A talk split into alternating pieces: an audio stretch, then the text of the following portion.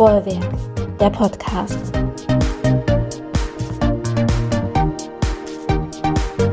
Hallo und herzlich willkommen zum Podcast aus dem Bollwerk, deinem Hotspot für Jugendkultur in Mörs.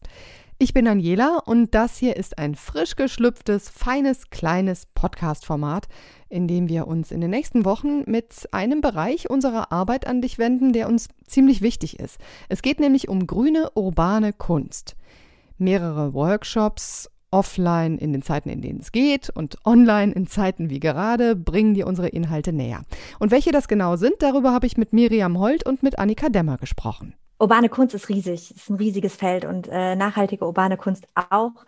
Ähm, und trotzdem ist es, also fängt das oder war das Projekt so geplant, dass es einen kleinen Überblick über unterschiedliche Felder der nachhaltigen urbanen oder grünen urbanen Kunst gibt. Also wir haben zum Beispiel ähm, Anleitungen für Seedbombs gemacht, die man durch die, also großes ähm, oder das, die Prämisse war eigentlich immer, es soll vor allem erstmal Spaß machen. So. Und äh, Erdklumpen mit den Händen matschen und äh, Samen für Blumen reintun und die Umwelt ein bisschen schöner machen. Das äh, macht ziemlich viel Spaß tatsächlich. Ähm, genau, wir haben Reverse Graffiti äh, da ein Tutorial für gebastelt. Ähm, wir haben auch ganz klassisch tatsächlich einen super Graffiti-Workshop gehabt mit einem ganz tollen Künstler äh, aus Spanien, der aber auch sich echt, das sind mehr Murals, das sind Auftragsarbeiten, die sind, ähm, das bewegt sich weg von dem, was, also was man so gängig unter dem Graffiti im Kopf hat, sondern es sind wirklich geplante Bilder, die sehr aufwendig irgendwie ähm, zusammen komponiert sind. Ähm, das können Graffitis immer sein, das ist nur, oft haben Menschen dann nochmal so, oder viele Leute haben so ein anderes Bild darauf. Und das war es definitiv nicht, um sich ganz klar davon so abzuheben und zu sagen, ey, wir gestalten hier schön auch das Gelände des Bollwerks mit. Ähm, dann haben wir ganz viel Urban Sketching gemacht. Äh, das heißt, wir sind durch die Stadt gelaufen, haben die Stadt gezeichnet, ähm, haben uns in kleinen Gruppen da zusammengesetzt, an die frische Luft und äh, unterschiedliche Motive in der Stadt gezeichnet. Ähm, ja, das, es waren noch ein paar andere Sachen geplant, aber das waren die Sachen, die möglich waren unter Corona, die dann hinterher auch digital noch stattgefunden haben. Genau. Und ähm, das alles steht ja auch unter der Prämisse der kulturellen Bildung. Wie schafft ihr denn da, sage ich mal, so den Sprung? Hm, das ist ja so so eine Metaebene sozusagen zu den jungen Menschen, Jugendlichen, jungen Erwachsenen hin und zu sagen, hey, guck mal, das sind echt coole Sachen, die wir hier machen. Ähm, beteiligt euch und äh, verändert eure Stadt äh, in in eurem Sinne sozusagen. Wie kriegt ihr das hin? Das finde ich total spannend, ehrlich gesagt, weil das ist eine große Herausforderung, glaube ich. Ähm, ich glaube tatsächlich würde ich da fast das Wort an die Miri geben, weil die vor allem den Rat zu vielen jungen Leuten hat und ähm, die einfach echt auch direkt angesprochen hat. Ähm, es hat sich so eine kleine Gruppe gebildet und es hat super Spaß gemacht, ähm, mit äh, den Jugendlichen, mit den jungen Erwachsenen ähm, zu arbeiten. Genau, aber da würde ich den, den Part an Miri geben.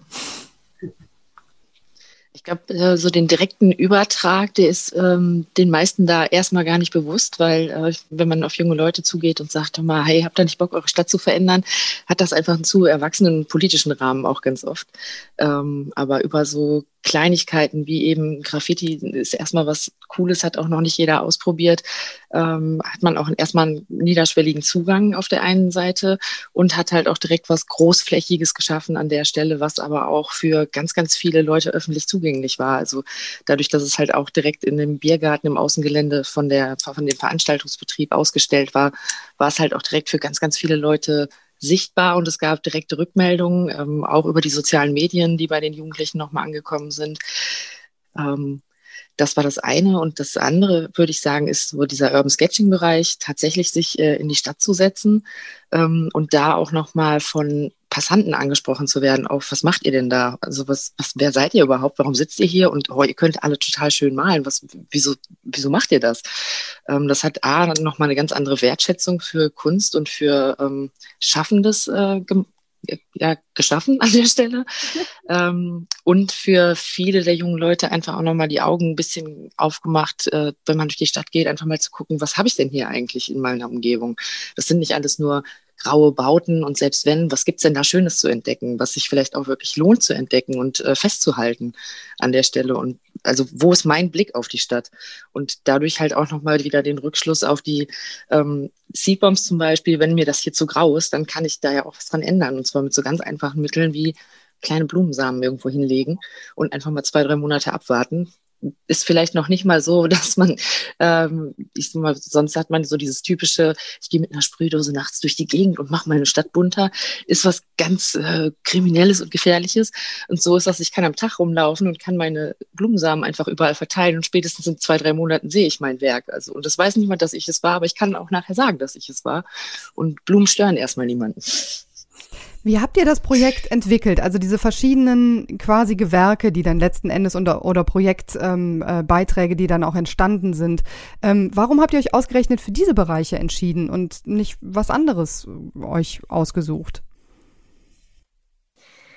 Ähm, also ich glaube tatsächlich schon auch, wir beide können auch mit Begeisterung das weitergeben, was wir beide selber gerne tun.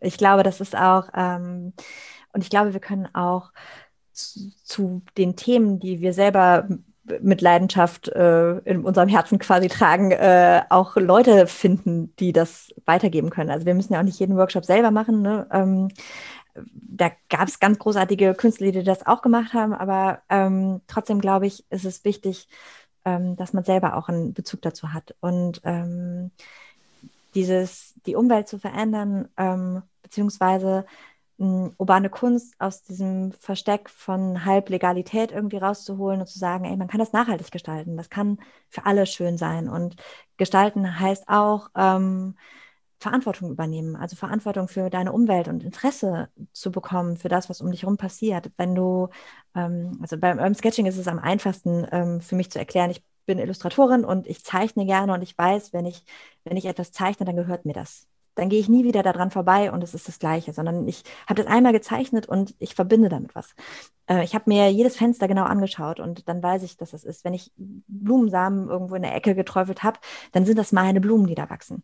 Das heißt, ähm, das, was ich da geschaffen habe, ist mir wichtig, möchte ich gerne erhalten, möchte ich beschützen, möchte ich schöner machen. Und ich glaube, dass ähm, dass nachhaltige urbane Kunst, die sich mit dem Stadtraum auseinandersetzt, die Leute involviert ähm, und das Interesse für die Gemeinschaft auch irgendwo wächst, irgendwie die im gemeinschaftlichen Raum auch existiert. Ähm, das, also mir ist das ein großes Herzen, ein großes Herzenanliegen. Äh, ich glaube, das ist fürs Bollwerk super wichtig. Ähm, wir machen super viel politische Bildung. Ähm, da findet ähm, musikalische, kulturelle Bildung statt. Ne, es geht immer irgendwie auch darum, schöne Momente zu schaffen. Und der Stadtraum gehört dazu. Und deswegen ist das, ähm, sind das so, also ist klar, na, natürlich gab es irgendwie den Überbegriff urbane Kunst oder nachhaltige urbane Kunst, aber ähm, das leitet sich durchaus von dem Programm ab, was wir im Bollwerk eh haben, finde ich. Vor allen Dingen geht er ja raus damit. Ne? Also ja. so kommen die äh, jungen Menschen oder die Leute kommen zu euch ins Bollwerk rein und ihr geht raus. Das ist ja äh, proaktiv sozusagen. Wie war die Resonanz oder wie ist die Resonanz auf eure Projekte?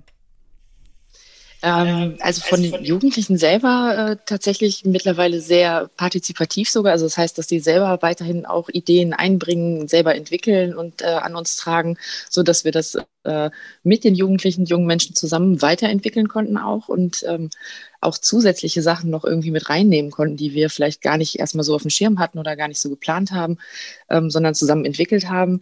Und ähm, dann kam natürlich auch nochmal die, die Resonanz von außen. Also ich kann mich daran erinnern, dass wir am Bahnhof einmal saßen und zufällig auf so eine Stadtführung auch getroffen sind, was äh, eigentlich, ich sag mal, eher ja, im Durchschnitt ältere Herrschaften waren, ähm, die dann sich aber mit unserer Gruppe so ergänzt haben. Also das war total witzig, weil die sich uns auch nochmal angeschlossen haben, um uns zu erklären, wo nochmal schöne andere Orte sind, womit wir mit uns dann nochmal auseinandergesetzt haben, ähm, die sich bei uns auf den Bildern nochmal Sachen angeguckt haben und dadurch den Bahnhof, der erstmal für die gar nicht so interessant war, nochmal anders angeguckt haben.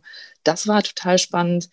Ähm, wir hatten auch noch eine Kooperation mit der Erinnern für die Zukunft im Rahmen vom Mörs Bund. Das heißt, wir sind tatsächlich durch die Stadt gegangen und haben uns ähm, nochmal ganz gezielt auch ähm, Orte, die nationalsozialistischen Hintergrund in Mörs haben, angeguckt und da auch teilweise nochmal mitgezeichnet, was jetzt sicherlich auch viel theoretisch war, was auch ein bisschen die Rückmeldung der Jugendlichen war, aber da auch nochmal einen ganz anderen Blick geschärft hat für Sachen, die man sonst auch, also, also auch wir erstmal im ersten Blick vielleicht gar nicht wahrgenommen hätten, wie dass da eben noch so alte Topfbunker vorhanden sind, die erstmal von außen nur aussehen wie ein Betonhaufen. Und dann plötzlich steht man davor und hat schon wieder so ein ganzes Stück Geschichte von seiner Stadt einverleibt, wo man vielleicht nie einen Blick drauf geworfen hätte, weil es einfach nur so eine Ecke ist.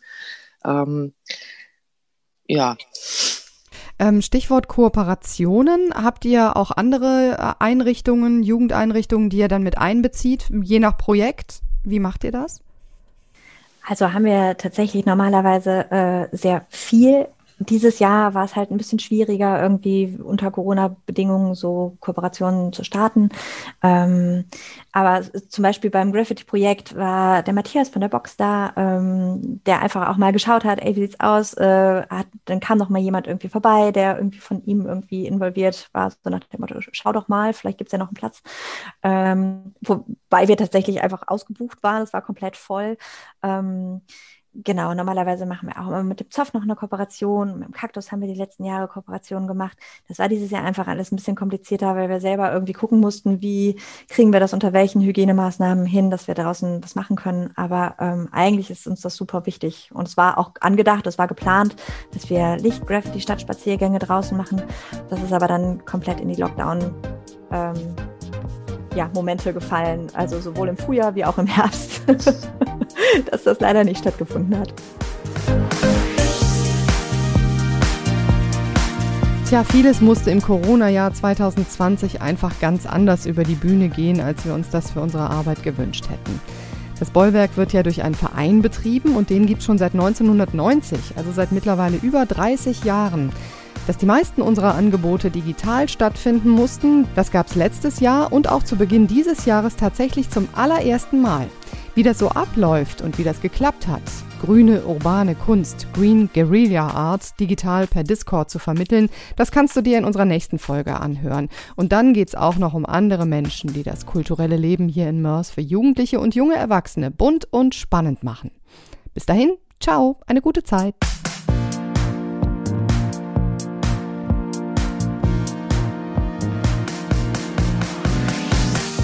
Das war Bollwerk, der Podcast.